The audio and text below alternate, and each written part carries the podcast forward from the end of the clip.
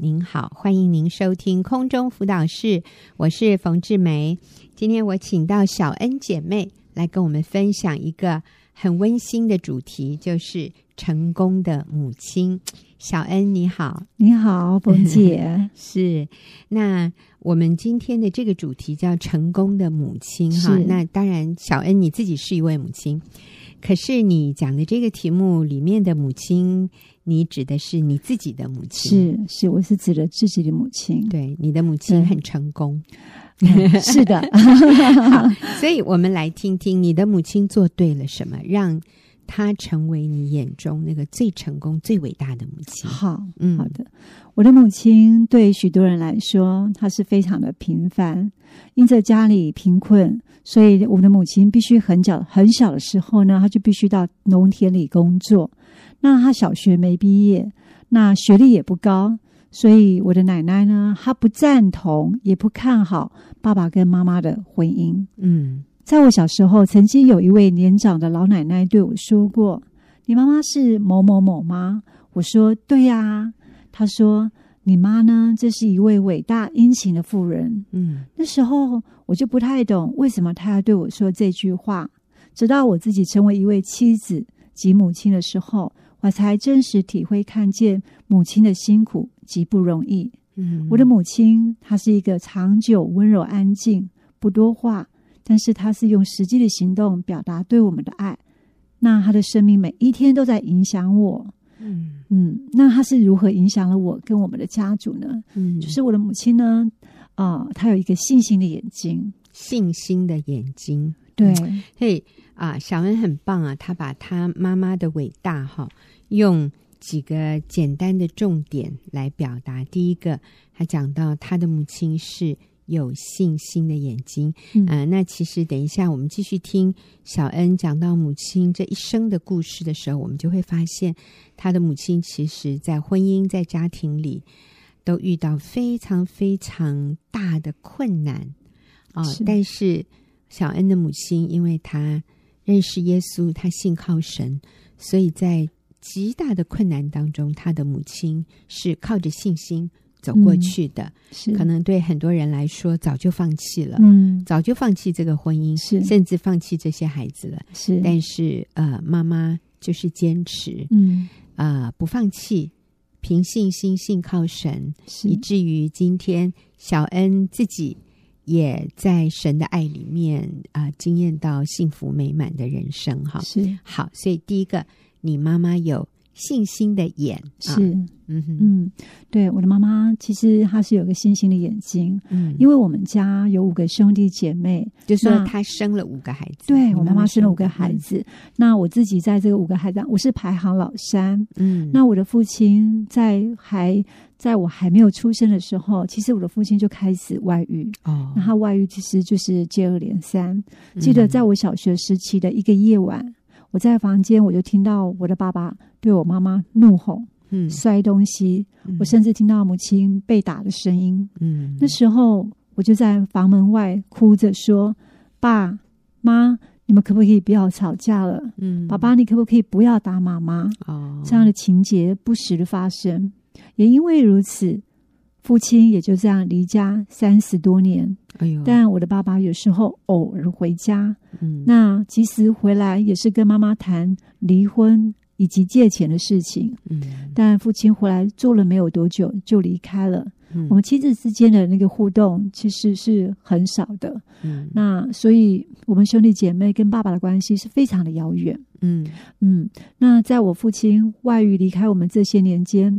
我的妈妈就是独自一个人辛苦的工作，独立抚养我们五个孩子。嗯，也因为这样，所以有一段时间，我们五个兄弟姐妹需要四散各地，嗯、我们要寄居亲戚朋友的家。嗯，那完整的家想可以想象，已经是支离破碎。嗯，那在这样的一个情况之下，我的爸爸在外面欠了许多的债务。嗯，我的姐姐呢，高中时期重病开刀，我的哥哥结交帮派出车祸。嗯开刀，我的妹妹也与她的同学发生车祸，同我妹妹同学身亡，可是我妹妹的生命却仍然还存在着。嗯，我的弟弟在小学时期呢，因受其他同学的欺负，所以常常在学校与其他同学打架。哦，老师没有办法管教，于是我父亲就把我的弟弟带回自己教书的学校读书。哦，那我实在很不明白是什么样的原因跟力量使妈妈坚持下去，而我们这些无知的孩子也当着母亲的面前嘲笑妈妈说：“你的神在哪里？”若他是活的，真的，那他为什么不下来救救你的婚姻呢？嗯，而我的姐姐为了让妈妈放弃她的神，和还特地去庙里面拿一个符挂在胸前，告诉妈妈说：“我不会信你的神。”嗯，而我的母亲，她总是不发一语，安静的听。嗯，我在想，她心里面一定是难过的。嗯，直到有一天早晨，大姐。就是我的姐姐在我们面前跟妈妈道歉，她说：“嗯、妈，对不起，我昨天做了一个梦，嗯，我梦到有一个人对我说，你为什么要逼迫我的女儿，也就是你的母亲？嗯，于是姐姐当下就把求来的福丢掉。我想这是神他大能的手保护看顾着我的母亲，嗯，因为我们因为那位爱他的神是是那位深渊的神，嗯，姐姐之后也信主了。”那高中二年级那一年，嗯、我也因着别人在公车上传福音给我，于是我认识了耶稣。嗯、渐渐我也成为妈妈的祷告伙伴。有一天呢，我就鼓起勇气问妈妈说：“妈，爸爸外遇十七年了，你为什么仍要坚持选择不离婚？”嗯，而我的母亲对我说：“小恩，他是你的爸爸，永远都是你的爸爸。嗯，我愿意原谅你的爸爸。”我也希望你们可以饶恕他，有空就回去多看他，关心他。我们只要为他祷告，持续爱他。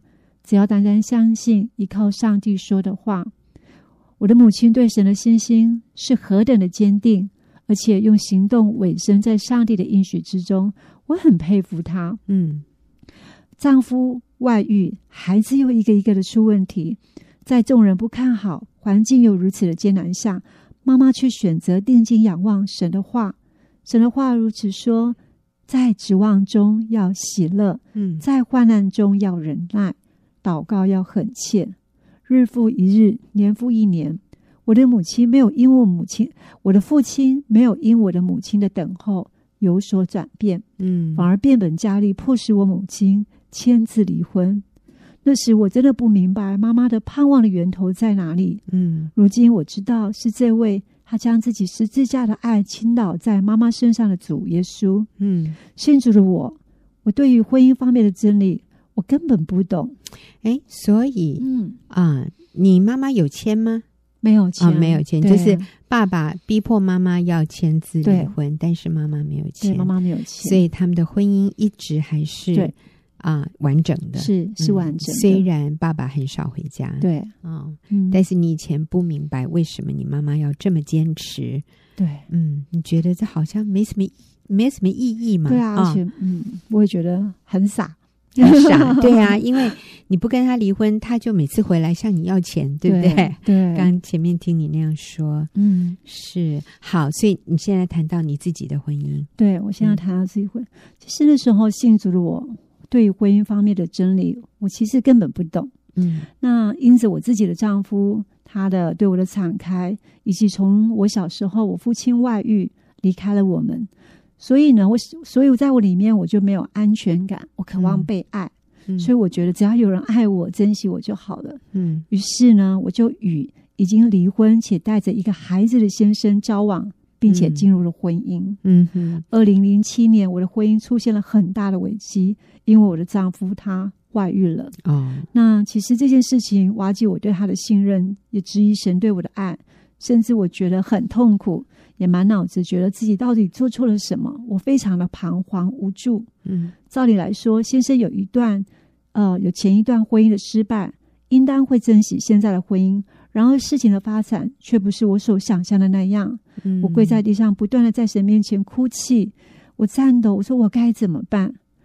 可是那时候我居然想到我母亲的身影。嗯，可是那时候我没有打电话给她，而是想到我母亲是怎么样去面对这样的一个这样的一个状况。嗯，我的母亲都不知道我的婚姻出现了，经历了这样的一个风暴风暴，直到有一天，她看到我的见证在某个基督教的报纸中刊登出来时，他才了解。可是那时候已经是过了几年之后，妈妈打电话问我说：“孩子，我看到你的见证了，你好吗？”我就笑笑的说：“妈，没事了，都过去了，而且有耶稣啊。嗯”嗯，先生外遇风暴的事情，我被神光照。嗯，其实搞砸婚姻的不是别人，是我自己。嗯，因为我根本不尊重神设立的婚姻，我把所有的关系弄得非常的复杂。嗯，神设立的婚姻是一夫一妻，一生一世，至死不离。嗯，许多人以为在所有的罪当中，只有外遇最能摧毁婚约，不是的，而是与别人再婚的更能摧毁这个婚姻婚约。因为离了婚的人再婚，他就不能与之前的配偶复合，嗯、而孩子他对父母亲复合的事绝望了。嗯，而先生与前妻生了一个儿子，孩子那时候三岁，如今他已经现在已经十六岁了。嗯，前面几年我几乎天天为着跟呃这个孩子的关系流了不少的眼泪。嗯，每次对他的管教责备，我会自责也很难过。嗯，所以嗯，小恩你呃。分享的意思就是说，啊、呃，其实你虽然是基督徒，但是你对于神对婚姻的蓝图并不明白，是，所以你跟一个离了婚的男人结婚，嗯、是虽然是第一次，但他已经是第二次，对，所以如果回到你们才刚认识的时候，你会怎么做？如果回到我们刚开始认识的时候，如果我知道真理，我想我不会进入在这样的一个复杂的关系当中。嗯、而且我觉得哈，嗯，这不符合真理。是。是，那你也会鼓励他去跟他的前妻复合？对。对对，那才是正确的路，也是对孩子对他们的孩子最好的一个做法。就是孩子能够跟自己的爸爸妈妈住在一起，有这样的一个完整的家庭。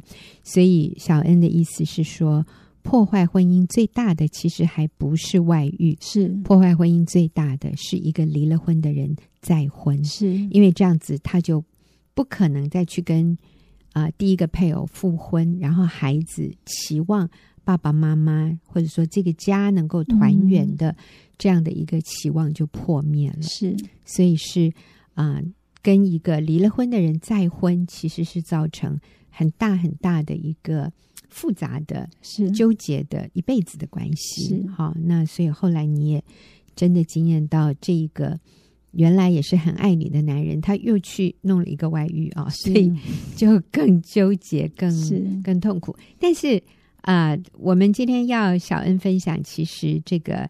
啊，后来的结局是有很大的神的恩典的。那小恩在这里讲的这个成功的母亲，她指的是她自己的母亲，哈啊。但是呃，她也提到，因为她对就是小恩自己对于神对婚姻的蓝图不明白。虽然你已经是一个基督徒，是，但是你嫁给一个离了婚的男生啊，男士啊，而且他也带着跟前妻生的孩子，嗯，所以其实。这个关系就变得很复杂，是是没错。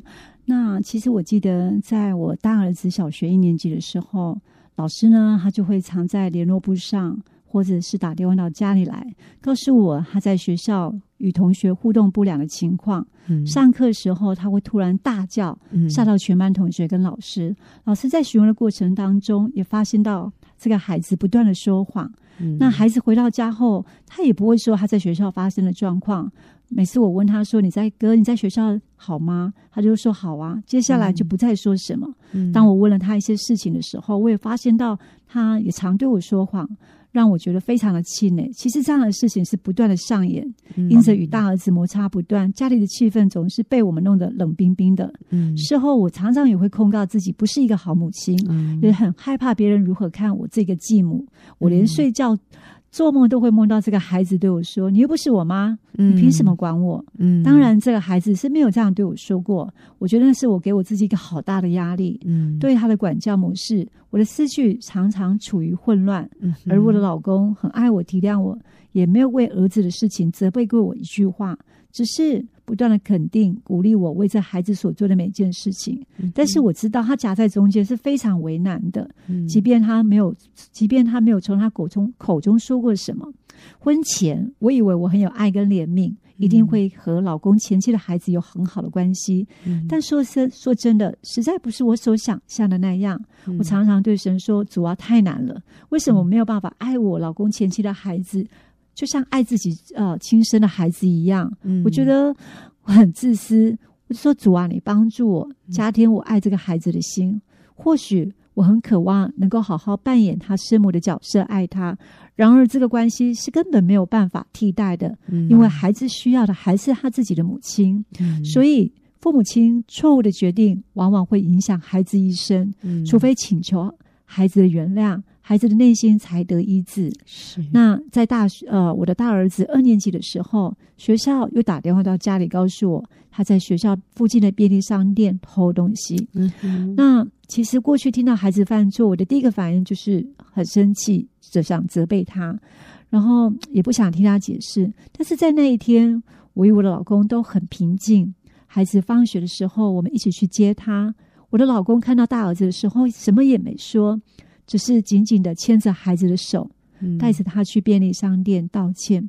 回到车上时，我老公流着眼泪跟孩子说：“哥哥，对不起。”爸爸为着过去用错误的方式对待你，以致让你这么害怕爸爸，什么事都不敢跟爸爸说。嗯、那时候大儿子哭了，看着爸爸对他说：“爸比，对不起，我下次不会了。”嗯。事后几天，我被神光照，提醒老公，我们应当为着他跟前妻离婚，以及我们进入第二次婚姻的事情，跟孩子道歉，嗯、让孩子明白。神设立的婚姻是一夫一妻，一生一世，至死不离。嗯、告诉大儿子，离婚是不对的选择。嗯、当时应该把妈妈追回来的。嗯、所以在一个晚上，我老公抱着大儿子说：“哥哥，爸比过去不懂经营婚姻，以致你妈妈从小就离开你，并且让你长期给保姆照顾。在你需要爸比的时候，我没有办法在你的身边。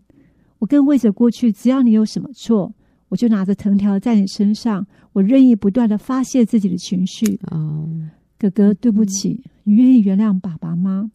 这时候，孩子立刻扑向父亲的怀里，大哭将近一个小时，嗯、而我也在旁边流着眼泪。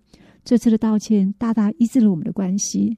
有一次，我与我的老公有一些意见不同，导致那天我们夫妻俩比平常安静的多，在孩子面前也没有口角的争执。但大儿子却比他的两个弟弟敏感的多。嗯、那时我在房间安静，大儿子不断在我房间来回数次，我感受到他的不安。于是我睁开眼睛问他：“哥，你怎么了？你是不是有话跟妈咪说？”他说：“我觉得你跟爸比怪怪的。”不是，我就说：“来啊，过来，我抱抱。”你是不是担心我跟爸比分开？我看着他流下眼泪的脸，他说：“是的。”于是我就对他说：“你放心，我们不会分开的。”最近一次，也就是呃去年的暑假，大儿子觉得我对待我自己生的两个儿子的方式感到不公平，嗯、而且与我发生很严重的口角。他说的每一个字句让我非常的痛。于是我对他说：“哥，我觉得我什么我说什么你都觉得我不公平，嗯、好不好？我们别再说了。我觉得我们需要先回自己的房间，各自安静。”于是呢，我回到房间，在神面前跪下，我恳求耶稣来帮助我，救救我跟我大儿子的关系。之后祷告了一阵子之后，这个孩子安安静静的坐在床边，没说什么话。只等到我打开眼睛问他说：“你怎么了？”他竟然对我说：“妈咪，对不起。”我流着有泪眼泪跟他说：“你不要跟我说对不起，我自己有许多的不成熟，伤害到了你，你辛苦了。”你承受了许多你没有办法承受的事情，我希望你原谅我。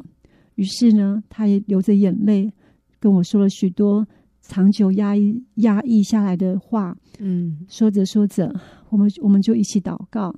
现在的这个孩，现在这个孩子他会笑了，嗯、而且不时的主动抱着我。我们会在厨房闲聊，准备餐点。嗯，我发现当孩子在他年幼得不到父母亲的爱呵护。关注陪伴时，他内心充满了不安全感、害怕、不满足、拒绝别人、否定自己。但是，当父母悔改的时候，嗯，神的怜悯救赎就会临到我们每一个家庭，是带下了改变。透过我们不断的向孩子表达，我们不会离婚，不会分开，嗯，孩子的内心就得到医治。嗯，所以小恩在这里讲成功的母亲，我想真的不是只有你妈妈哦，你也好成功。啊、谢谢。虽然是一个很不容易的婚姻，嗯、因为你是跟一个有过前面一次婚姻的哈离婚的。一位呃，原来他也不是弟兄啦，就他是一个，是。就是一个男生哈，你跟他结婚，但是后来你先生也信主，感谢主，啊但是一起要经营这样的一个重组家庭是非常困难的，嗯、真的需要谦卑的愿意道歉。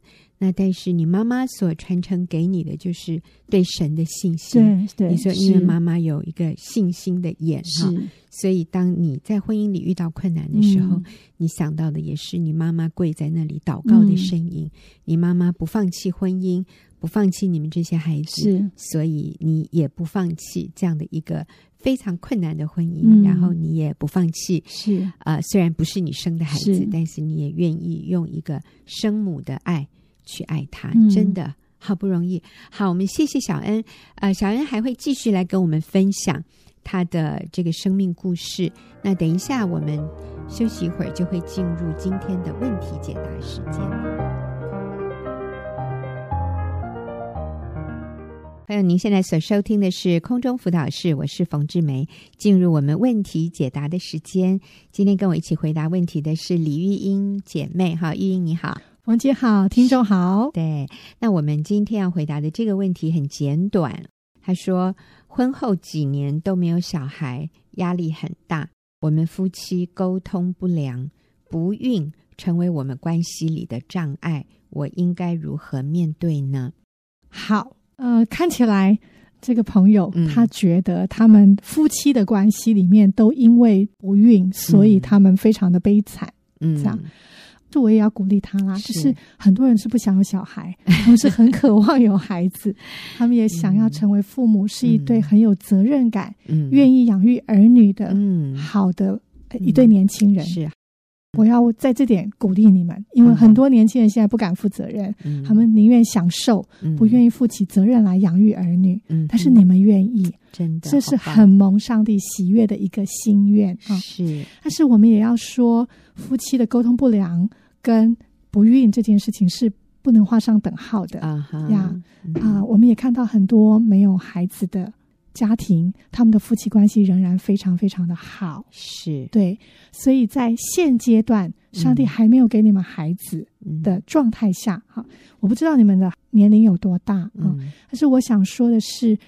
珍惜现在上帝给你们现阶段只有夫妻的两个人的时光，嗯，仍然可以去促进夫妻的合一，在圣经的基础下，去营造好的婚姻，嗯，这是合神心意的基督化家庭，它仍然是一个家庭，对。一夫一妻，一生一世，一男一女，孜孜、嗯、不离，它就是一个完整的家庭，嗯，对。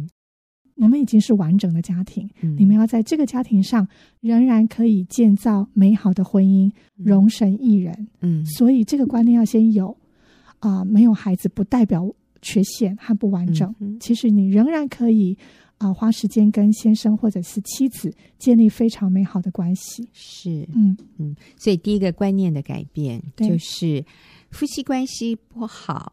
跟有没有小孩其实是无关的，嗯、很多有小孩的夫妻，呃，关系非常不好，沟通不良。对 对，所以不是说有了孩子、怀孕了，你们的关系就会进步，有的时候可能会有更大的压力。对，啊、呃，所以我们先从啊、呃、夫妻沟通不良的这个情况，我们先来改善，而不是一直。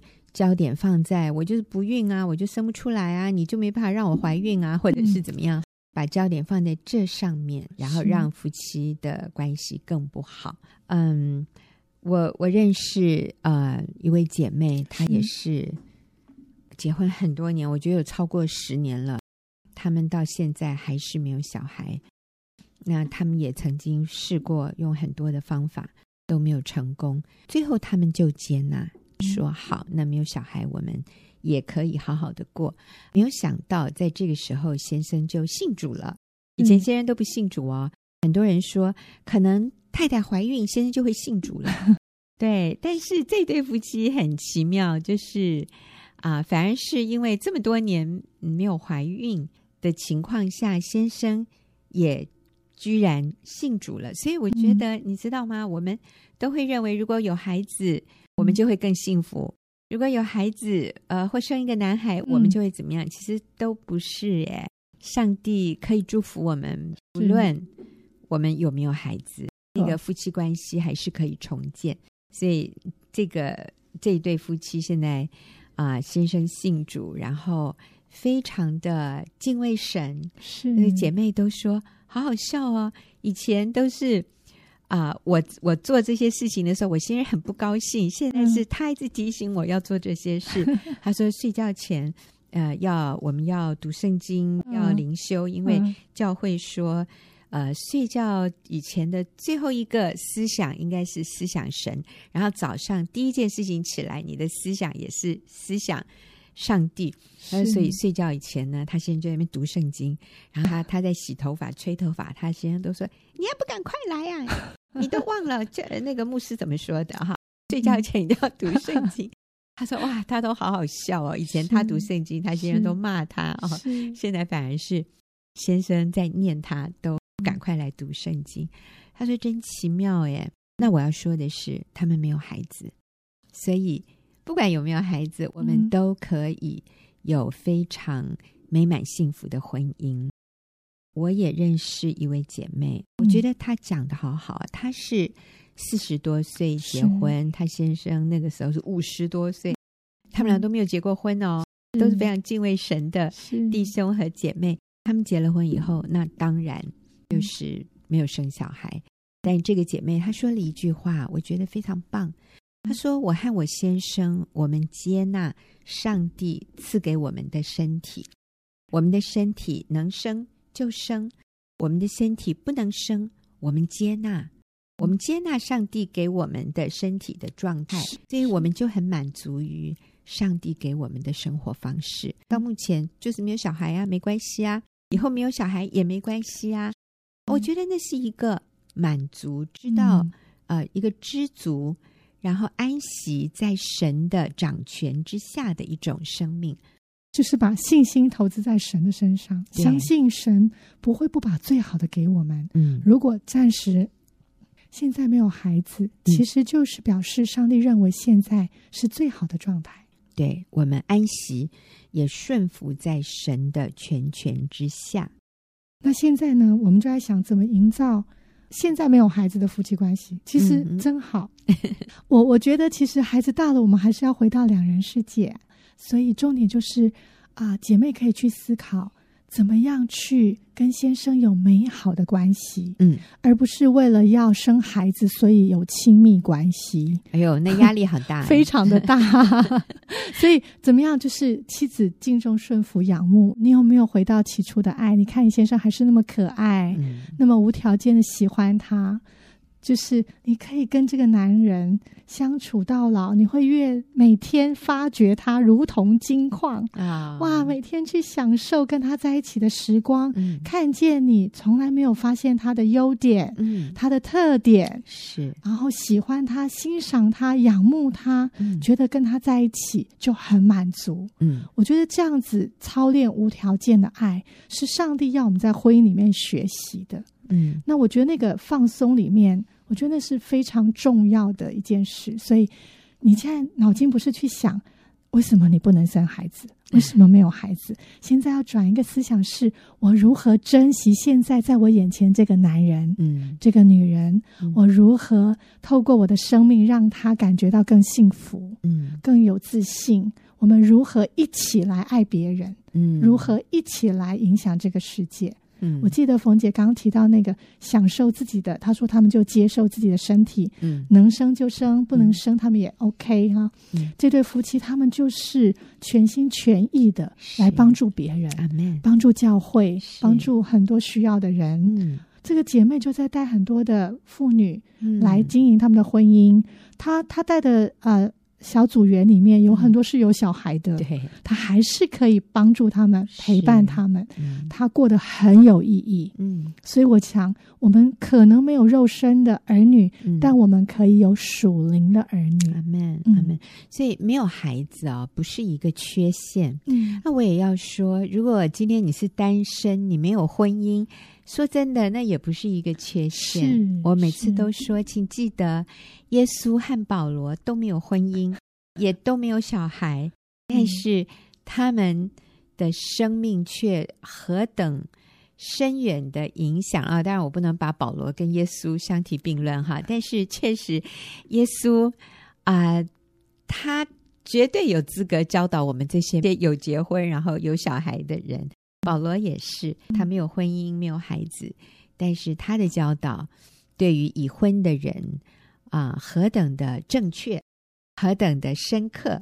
那因为他讲的就是真理，圣灵感动他，所以没有结婚，没有小孩，不是一个缺陷啊、呃。有可能，呃，如果当我们把自己完全献给神的时候，我们反而成为神手中更贵重的器皿。然后呢，我觉得还有就是，我们的价值也不在于我们有没有孩子，是我们的自我价值来自于我们与神的连结。嗯，我们在基督里是独特的无价之宝。认识神，为神而活，献上自己，才是婚姻幸，才是我们个人幸福美满的来源。嗯，当你这个人对了，其实不论在什么环境都对。嗯，那接下来要分享的就是啊。呃如果你还没有在停经期，你真的还有受孕啊、怀孕的能力。嗯，当然，我们要带着喜乐、积极、等候、盼望的心准备自己，嗯、是。不要让自己太累。我发现有些人工作非常非常累，嗯、他们根本都没有时间，嗯。啊、呃，好好的享受或者很放松的机会。嗯、所以，我也鼓励你不要太累。不要把自己弄得太累，嗯、不要把所有的心神，因为没有孩子，嗯、觉得跟先生沟通不良，所以你就把工作、把其他的部分成为你成就感的来源或价值感，嗯、把自己的身体弄得非常的累，嗯、因为他就比较不容易受孕。讲真的，没错。啊，所以你要积极的准备自己的身体，嗯、但是不是压力下，是带着喜乐、积极跟盼望，嗯、把自己准备好。嗯，其实不论如何，我们都应该顾念我们的身体，嗯，还有我们的身心灵都在一个放松安息的状态。啊、呃，接着就是要主动的在亲密关系上，嗯，跟先生有非常享受合一的关系。怎么样在这里营造乐趣？其实是蛮有趣的，嗯、是很好玩的，是非常圣洁的，是，是我们非常多的姐妹哇，都想尽非常多。啊，很好的方式去营造跟享受这个部分的关系，因为它真的是能够啊、呃，在上帝赐给我们夫妻独特美好的圣洁的礼物，真的是。哎呀，讲到那个乐趣，我们的姐妹嗯、呃、也会做一些牌哈，对呀、啊，像那个叫什么牌，我不会那个叫就是在古代的皇帝哦。嗯他们每天晚上呢，要选择去哪里睡觉。有一部有一部戏，好像是古装剧哈。嗯、那如果他要去哪一边睡觉，那个太监就会拿来说：“皇帝，您翻牌哈。”那他今天如果翻了某一个人的牌，就是哦，他们就会把这个。呃，这个女生送到妃子，嗯啊，送到皇帝的那个寝宫去，这样子，嗯嗯嗯，就被宠幸了。那我们姐妹呢，就很有趣的营造这些，就是在他的那个就设计了很多 牌子。嗯，那每个牌子当然都是他自己啊。譬如说她，她她叫哦，我叫玉英好了。啊，英妃啊，或者小妃或李妃啊，或者是啊什么，就是各样的方式。嗯然后，啊，我记得有一个先生本来是很冷漠的，嗯，然后很避俗，或者甚至可能跟太太的关系是遭冰点的，嗯，然后太太就知道这样的，就是这件事情很重要，嗯，然后他就做的这些牌子，嗯、先生刚开始都是不看的，嗯，因为他他放在身上，先生不好意思去碰，嗯、这样，先他就把它放在门房房旁边哈，门房，嗯，他先生很好奇去翻呢，嗯。嗯，然后就慢慢慢慢两个人的关系就加温了，是。现在关系非常非常的好，是，嗯。是，所以啊、呃，男人需要下台阶，对。啊，我们就主动一点，然后我们。啊、呃，像有的人就说，那这样做不是很没有尊严吗？哈、哦，昨天我有一个好朋友，他就说，尊严有那么重要吗？哈，他说关系更重要，所以如果我放下我的尊严，可以啊、呃，促进我们夫妻的关系。他说这个太值得了。啊，我就觉得我这个朋友实在是太厉害了哈！我说，哎，你真的刀枪不入呀！啊，我我觉得在耶稣基督里面，当我们确认自己的价值，我们是可以放下身段，谦卑自己，去主动取悦我们的丈夫的。啊，其实这个真的也是放下自己的骄傲，然后说主，我愿意谦卑在你的面前，我愿意顺服你，来取悦我的丈夫。来建立我丈夫的自信，我愿意给丈夫下台阶，哎，让他的心能够在上帝面前柔软，然后被上帝改变。还是回到我们与主的关系里啊。那但是讲到啊、不孕，那我确实也认识一些朋友，他们后来就是决定去领养，呃，领养。的目的，我觉得我们要搞清楚哦。我领养的目的不是为了让将来我可以养儿防老，我领养这个孩子，最后是要这个孩子来孝顺我。那如果是这样的话，那个孩子可以感受到你对他的期待，嗯、然后他会反抗的，因为那个他觉得不是真爱，那不是一个无条件的。然后也不是去满足，我觉得我现在的孤单，嗯，我觉得我现在人生的缺欠，它成为我的附属品，嗯，来满足我，对，不是，应该不是，嗯，那我们领养孩子的那个目的，应该就是为了爱这个孩子，嗯、是爱这一个目前没有爸爸妈妈照顾养育的孩子，嗯、所以我的焦点是，我要我我愿意，因为我们有多余的爱，我们可以付出，是，所以焦点是。在啊、呃，上帝给我这样的能力，嗯、我可以爱这一个呃目前有需要的孩子。是，所以我认识一对夫妻，也是我们的童工，他们就是不孕。其实在，在、呃、啊单身的时候，这个姐妹就知道她她不会排卵，那个不孕其实是必然的。所以她的先生好棒哦，完全接纳。嗯完全有心理准备，就是他们大概是没有办法自己生，嗯、所以后来在确定无法生育之后，他们就开始领养，就两年、三年领一个啊。现在他们有三个小孩，那他们爱这些孩子，真的是不但不输给一般的父母，我觉得反而比一般我所知道的父母更能够接纳孩子，嗯、因为他们的孩子。领养过来以后，发现就是有一些先天性的学习上面的一些困难。嗯、那我就看到这对父母亲好轻松哦，好接纳哦，啊，没问题，然后很幽默，就是让那个孩子感觉到是完全被了解、被接纳、被爱。然后他们还打算要领养第四个哦，哇我实在太佩服他们了。我看到的就是他们不是为了自己。而是为了上帝。那我也认识另外一位、另外一对夫妻，他们真的是一直尝试到四十五岁，确定，嗯，大概是没办法自己生了，他们也领养了一个孩子。呃，那我看到的就是他们是因为真的爱这个孩子，而不是为了要这个孩子带给他什么幸福。嗯、对，所以我想。